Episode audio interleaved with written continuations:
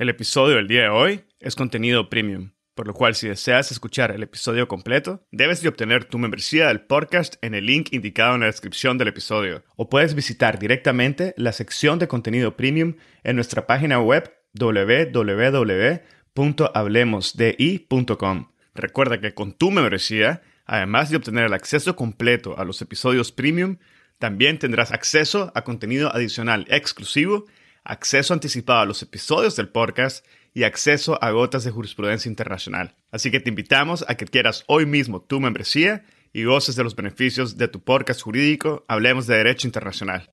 Este es un episodio con la doctora Estupiñán Silva. Bienvenidos a Hablemos de Derecho Internacional. Mi nombre es Edgardo Sobanes, abogado y consultor jurídico internacional. En cada episodio tenemos a un invitado o invitada especial que nos inspira y comparte sus conocimientos y visión única sobre distintos temas jurídicos y políticos de relevancia mundial. Gracias por estar aquí y ser parte de HDI. En este episodio tuve el gusto de conversar con la doctora Estupiñán Silva acerca de los crímenes de guerra. La doctora Estupiñán nos brinda una cátedra sobre los crímenes de guerra donde aborda de forma extraordinaria y con un nivel de detalle impecable la historia de los crímenes de guerra, su origen normativo, el desarrollo de la noción de crímenes de guerra, su viaje evolutivo por distintos instrumentos internacionales y por la actividad jurisdiccional de tribunales penales internacionales. Nos habla sobre la lista de crímenes de guerra contenidos en el Estatuto de Roma, los elementos constitutivos del crimen, los principios que rigen la responsabilidad internacional penal del individuo por crímenes de guerra y el modelo de responsabilidad. Desarrolla la armonía entre la normativa convencional y el derecho constitucionario, nos habla sobre la guerra en sí, sobre los elementos de la acción penal nacional en materia de crímenes de guerra, la cooperación y la complementariedad de la Corte Penal Internacional, entre otros muchos temas. La doctora Estupiñán Silva, desde finales del 2022, es asesora senior de la Oficina del Alto Comisionado para la Paz. Fue profesional especializada senior ante la Sala de Reconocimiento de Verdad y Responsabilidad de la Jurisdicción Especial para la Paz en Colombia. Es investigadora invitada del Instituto Max Planck en Derecho Internacional y Comparado investigadora postdoctoral del Grupo de Estudios en Derecho Internacional y Latinoamericano de la Sorbona, París I, y abogada litigante del Comité Permanente por la Defensa de los Derechos Humanos.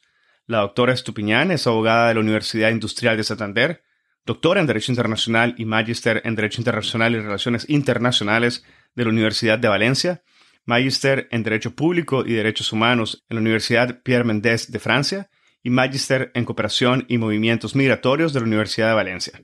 Ha sido profesora de la Universidad de Sciences Po de París y de la Universidad Autónoma en Colombia, y conferencista invitada por la Fundación Heinrich Boll en Colombia, el Instituto Max Planck Alemania, la Universidad de Brasilia, la Universidad de Valdivia en Chile y la Universidad de los Andes en Colombia, entre otras universidades.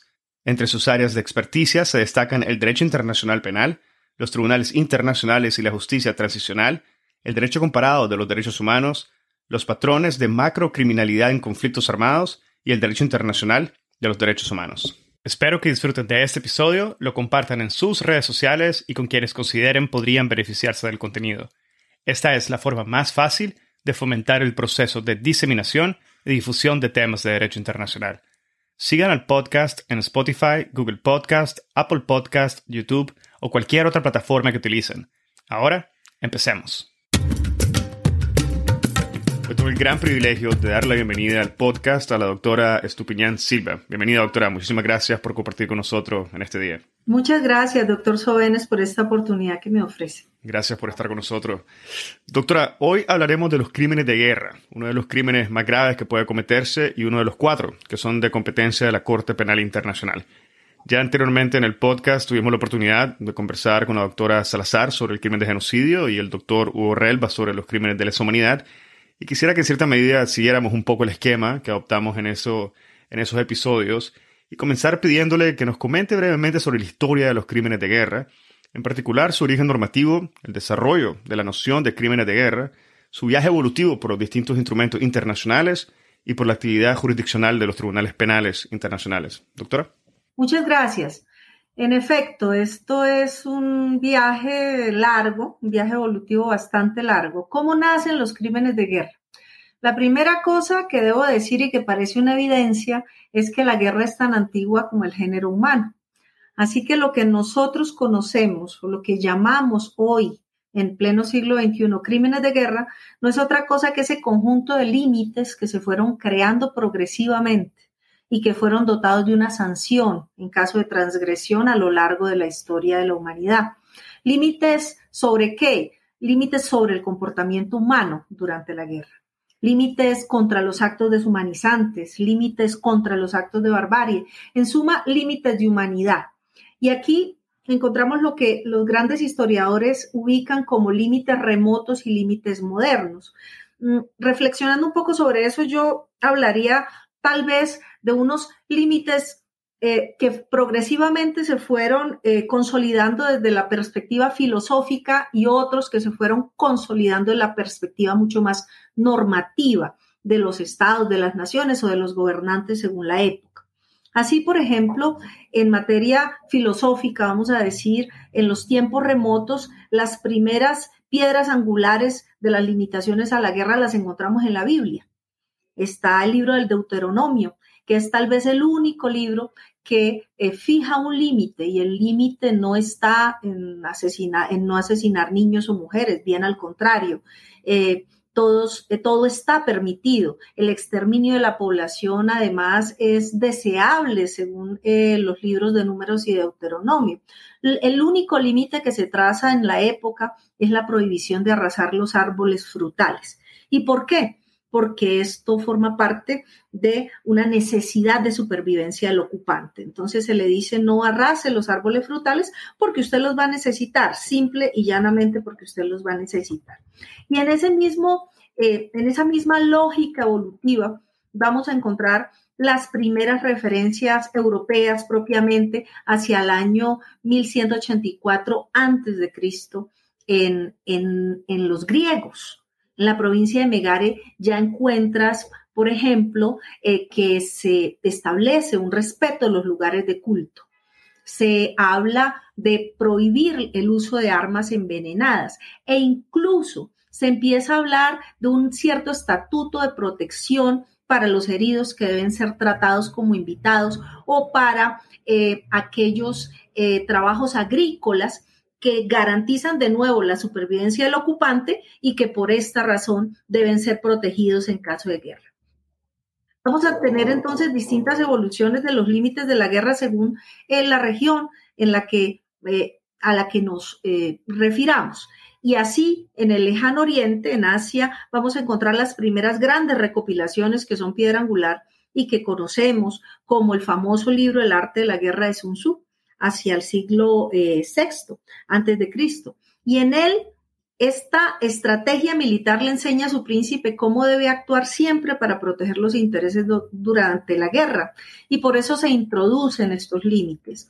No, eh, el centro no está en la población. El centro está en los intereses de quien hace la guerra. Y entonces es necesario disminuir las pérdidas humanas porque esos pueblos van a ser ocupados y esos pueblos necesitan mano de obra para, eh, eh, para restaurar la economía. Entonces, toda pérdida eh, que, se, que se genere tiene que entrañar una ventaja militar. Y aquí las pérdidas humanas deben disminuirse como, como regla general y empezamos a ver las bases del principio de proporcionalidad empezamos a ver algunas bases sobre el deber de protección de, los, eh, de las potencias ocupantes. En la India, por ejemplo, encontramos el famoso Código de Manú. Y el Código de Manú dice lo mismo. Es muy interesante sobre, sobre, sobre esto porque al mismo tiempo en distintas regiones se está eh, legiferando sobre cómo actuar dentro de la guerra. Y estos límites y estos desafíos en tiempos de guerra tienen que ver siempre con eh, cómo garantizar que esas poblaciones ocupadas puedan reactivar su economía y se puedan desarrollar rápidamente cuando termine la ocupación. Pero el código de Manú va mucho más allá y empieza a prohibir métodos y medios. Y esto es fundamental para la construcción de lo que hoy llamamos principio de limitación de la acción hostil prohibimos de nuevo herir a traición, prohibimos de nuevo las armas envenenadas o prohibimos de nuevo la muerte a combatientes que están puestos en incapacidad de combatir, en clara alusión a lo que hoy nosotros llamamos principio de distinción.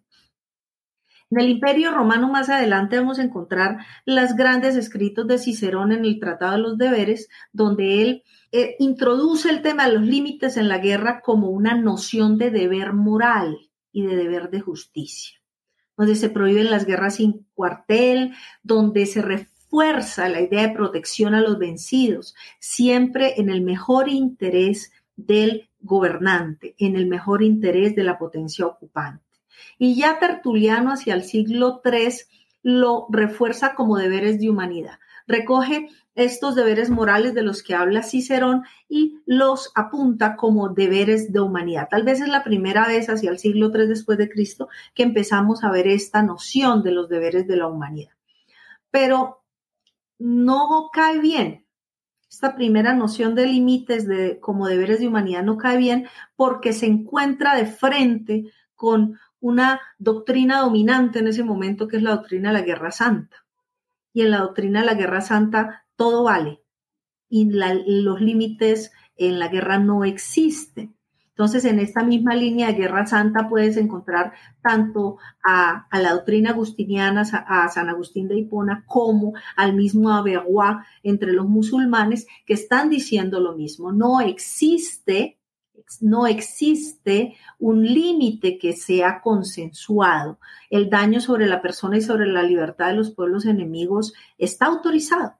Está autorizado y en ese mismo sentido vamos viendo cómo las dos escuelas, la escuela voluntarista de los gobernantes pueden hacer lo que quieran para imponer sus voluntades y la escuela del jus gentium existe un derecho de los pueblos y ese derecho de los pueblos está incluso por encima del derecho de los gobernantes, va teniendo sus altas y sus bajas. Y poco a poco Tal vez será la suma teológica hacia 1265 de Tomás de Aquino la que plantea por primera vez unos puntos de encuentro como usos sociales y como deberes morales.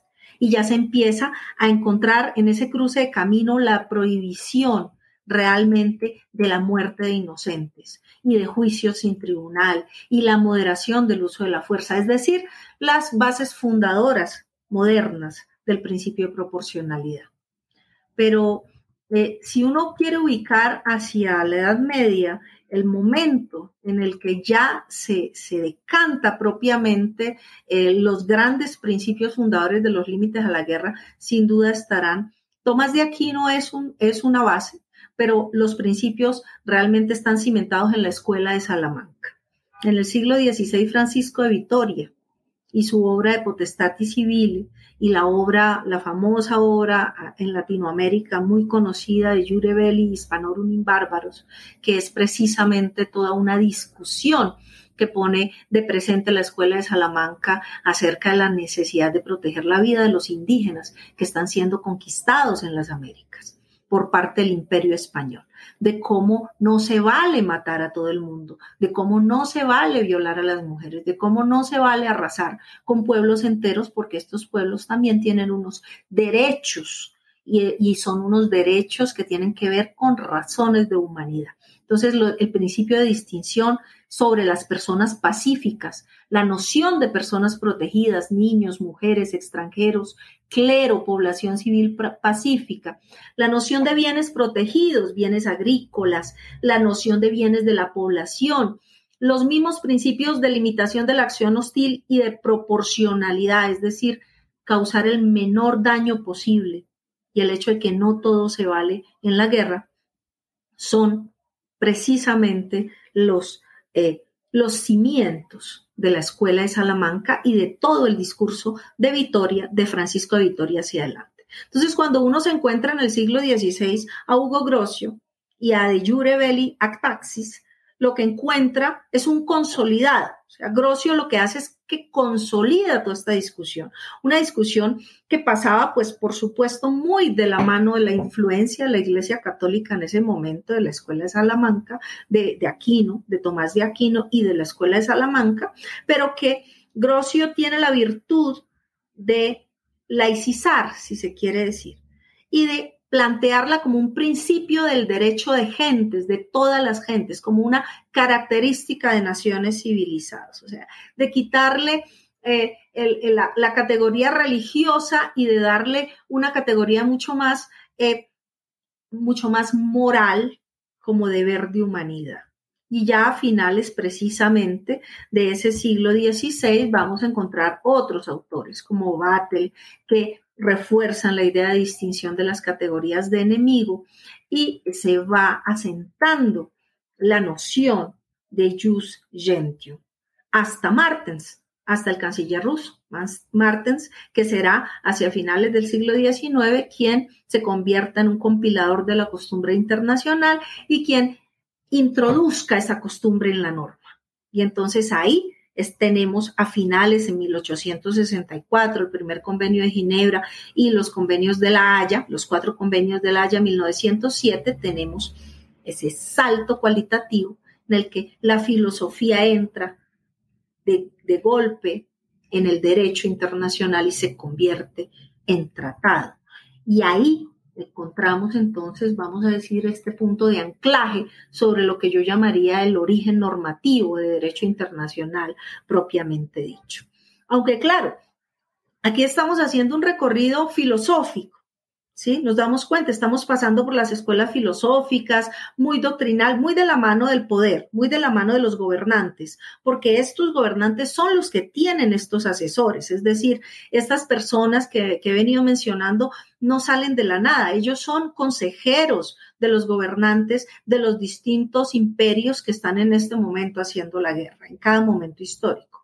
Pero al mismo tiempo tenemos un recorrido que se hace en paralelo sobre el mundo judicial, ese mundo judicial de esos estados o de esos imperios. Y entonces vamos a encontrar también algunos rastros, desde la Edad Media, sobre todo en el mundo europeo, algunos rastros del uso de estas teorías, del uso judicial de estas teorías. Entonces, un primer momento en el que realmente encontramos el uso judicial de esta teoría va a ser precisamente el proceso de Peter von Hagenbach en la Alta Alsacia, en el juzgado de Breisach en 1474. Estamos hablando del siglo XV y estamos hablando del tribunal, de que se crea un tribunal de aliados. Es tal vez la el primer tribunal internacional del que se tiene conocimiento.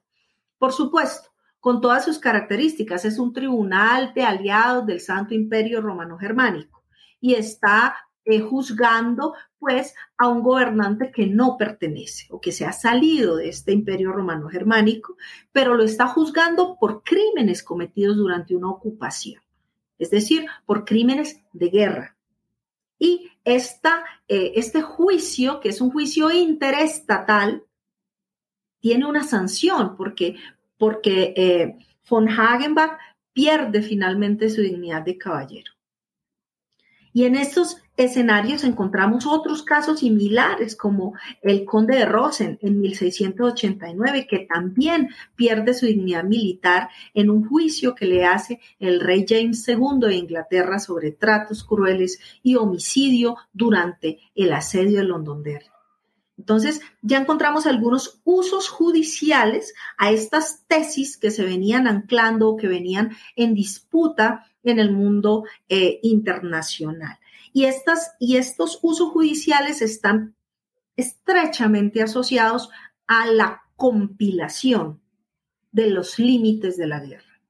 Existen entonces otros doctrinantes y otros consejeros que no están dedicados a develar los fundamentos filosóficos de las limitaciones, sino a escribir los límites, a decir, cuáles son los límites prácticos durante la guerra, no por qué, sino qué. ¿Qué es lo que está limitado durante la guerra? Y entonces aquí encontramos, eh, y, es, y, la, y la, la, doctrina siempre refiere este, que es sin duda el primero de, los, de, de las compilaciones interesantes que encontramos en el siglo XVII, el Examen de Conscience pour un que es, eh, es, un, es un libro que está escrito para eh, un rey, cómo el rey tiene que regir valga la, valga la redundancia, ¿cierto? Como el rey tiene que orientar su acción durante la guerra. Y en el siglo mismo XVII es Gustavo Adolf de Suecia el que ordena la compilación en los artículos sur les lois militaires devant être observés en temps de guerre. Entonces, cómo los, cómo de cuáles son las normas, cuáles son estos artículos sobre las leyes militares que nosotros tenemos que observar en tiempos de guerra y estas normas cómo deben trascender no solo al rey, no solo al emperador, sino a las bases, a quienes están ejecutando los actos materiales de la guerra. Y si nos vamos acercando a la modernidad, nos encontramos sin duda con el Código de Liber, el Código de Liber de Estados Unidos en el tiempo de la secesión, en 1775, es eh, el instrumento más acabado. 1775 y este documento es un documento que tiene dos grandes virtudes. El documento se llama Instructions for the Government of Armies of the United States in the Field. Entonces, ¿cuáles son esas instrucciones que el gobierno le está dando a los ejércitos en el terreno? ¿Para qué? ¿Cuáles son los límites que le está dando en el terreno? Y entonces, cuando yo digo tiene unas virtudes importantes, me refiero a dos virtudes. Primero, a ver, tenemos que entender que en 1775 Estados Unidos no se inventó los límites de la guerra.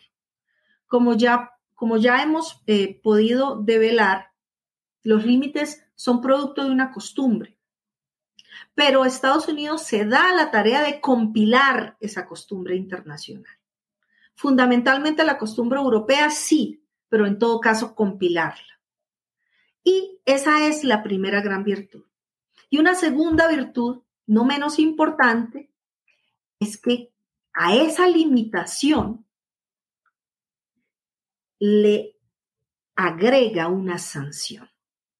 Entonces ya no se trata solo de un límite, porque como esto es un código penal de un Estado federal, el código de Liber, entonces ya le agrega una sanción. La limitación ya no solo es una limitación, además está perseguida y está sancionada y tiene incluida una sanción precisa.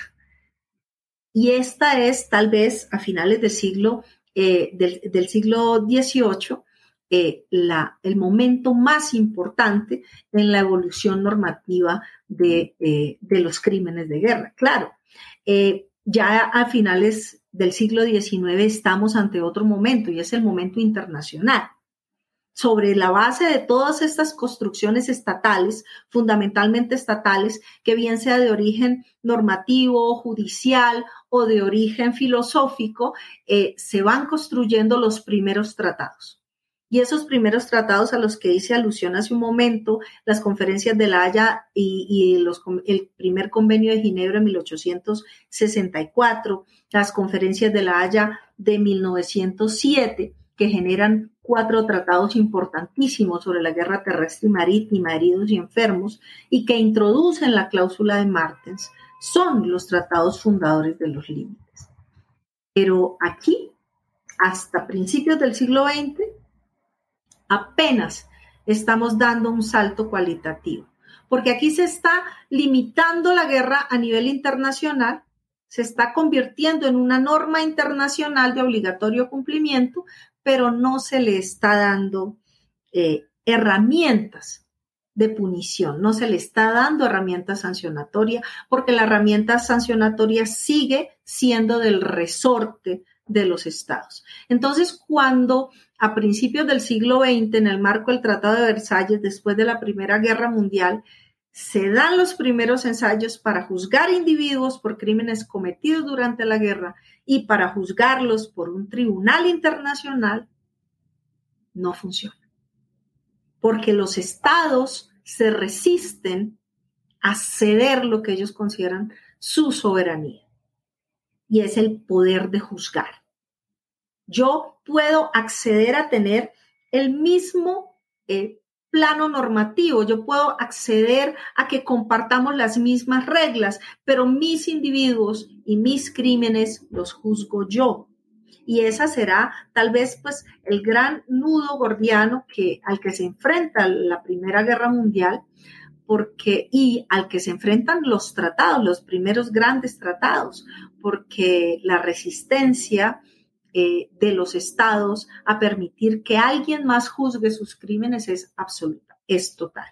Solo las atrocidades de la Segunda Guerra Mundial cambiaron la mirada de la comunidad internacional. Y le obligaron a generar un tribunal, donde los principios generales sobre las limitaciones de crímenes en tiempos de guerra se convirtieran en un arma, en una herramienta judicial para sancionar.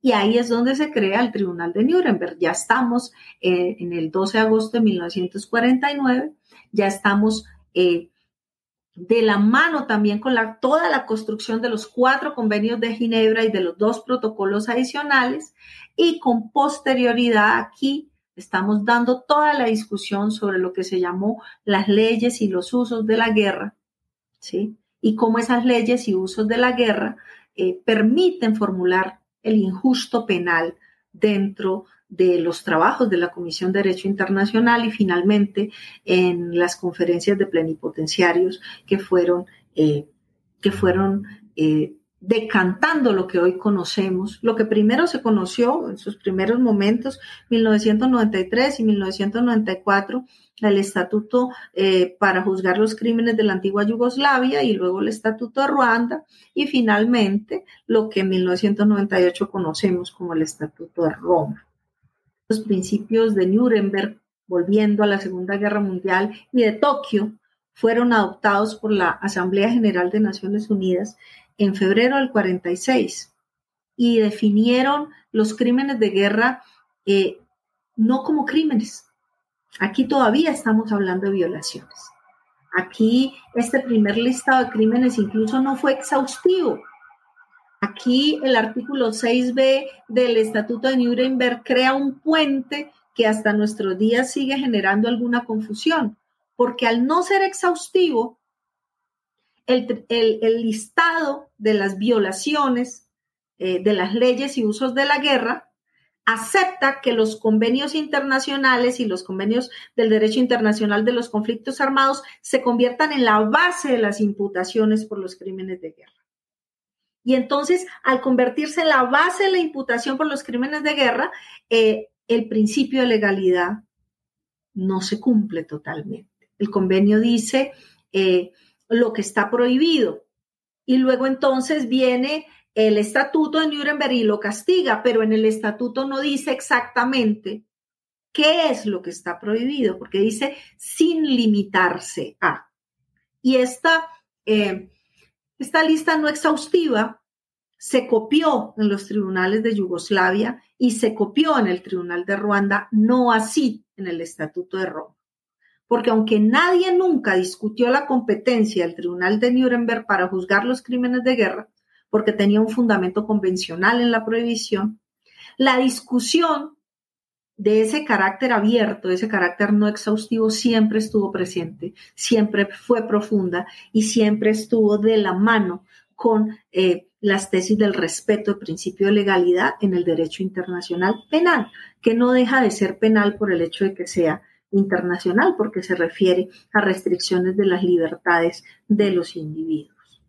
Entonces, de hecho, eh, si uno se pone a ver con cuidado, se da cuenta que hay, que hay un primer intento de juzgar a través del mundo judicial el Tribunal Internacional y ese intento se abandona rápidamente y se, se, se abandona y se asume una vía diplomática, la vía de los tratados, como la mejor vía.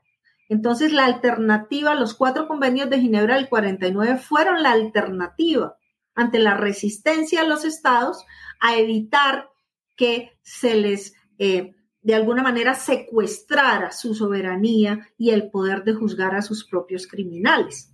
Entonces, estas listas que fueron creadas en los convenios de Ginebra eh, mantienen el poder sancionador en cabeza de los estados.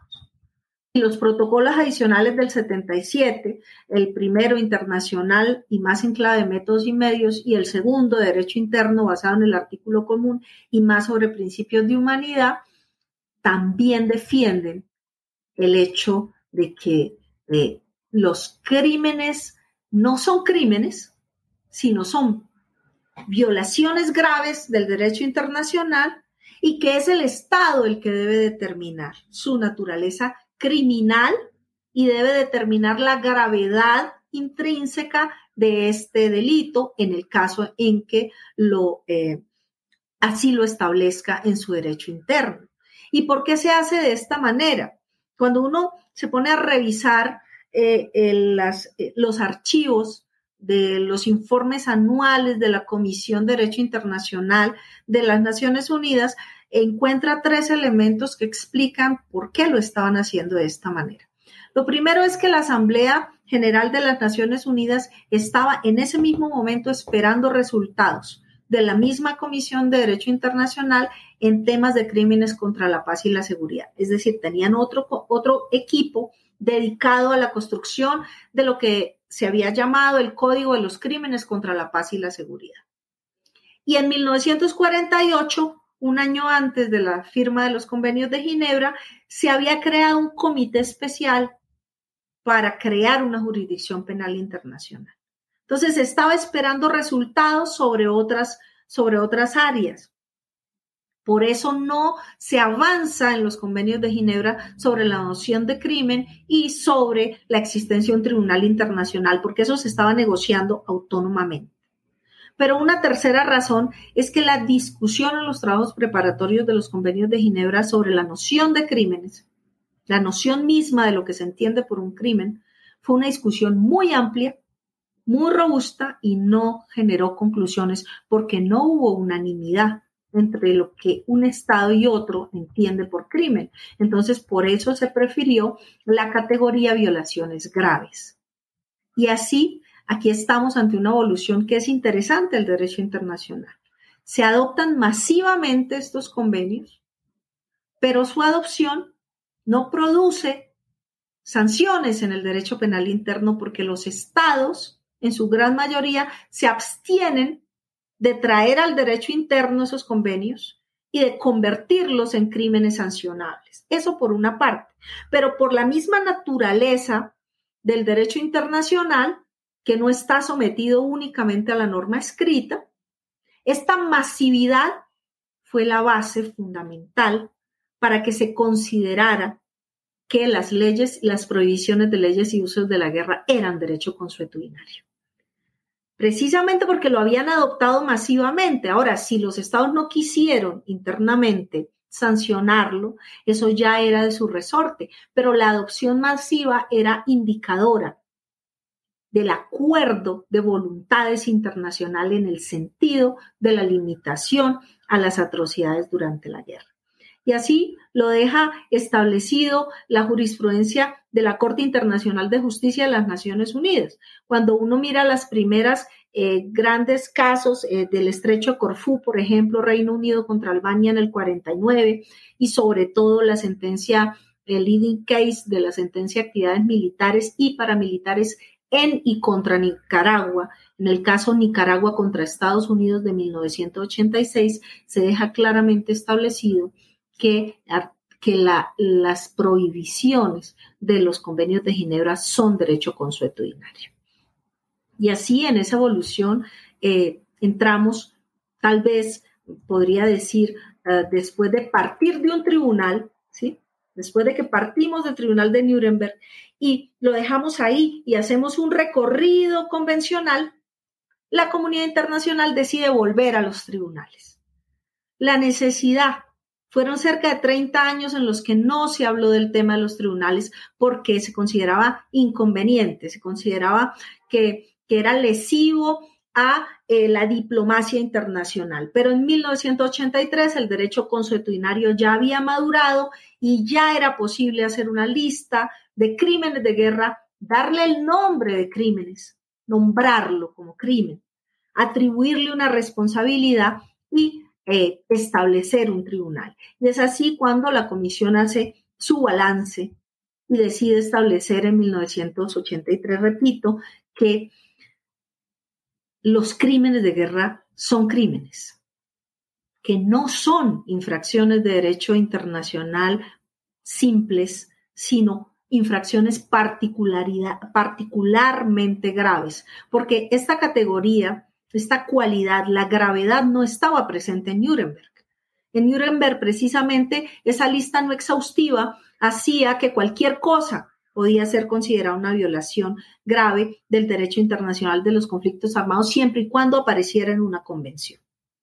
¿Sí? Pero aquí la categoría de la gravedad, la, la característica, la gravedad intrínseca queda establecida como también queda establecido un límite que era muy importante para los estados y era que eh, los crímenes de guerra solo conciernen a los individuos. Esto es que los estados o las personas jurídicas no están concernidas por el crimen de guerra y no son imputables. Y esto era, era parte de una negociación necesaria porque en el Tribunal de Nuremberg existe la posibilidad de juzgar organizaciones. Y de hecho así se hizo.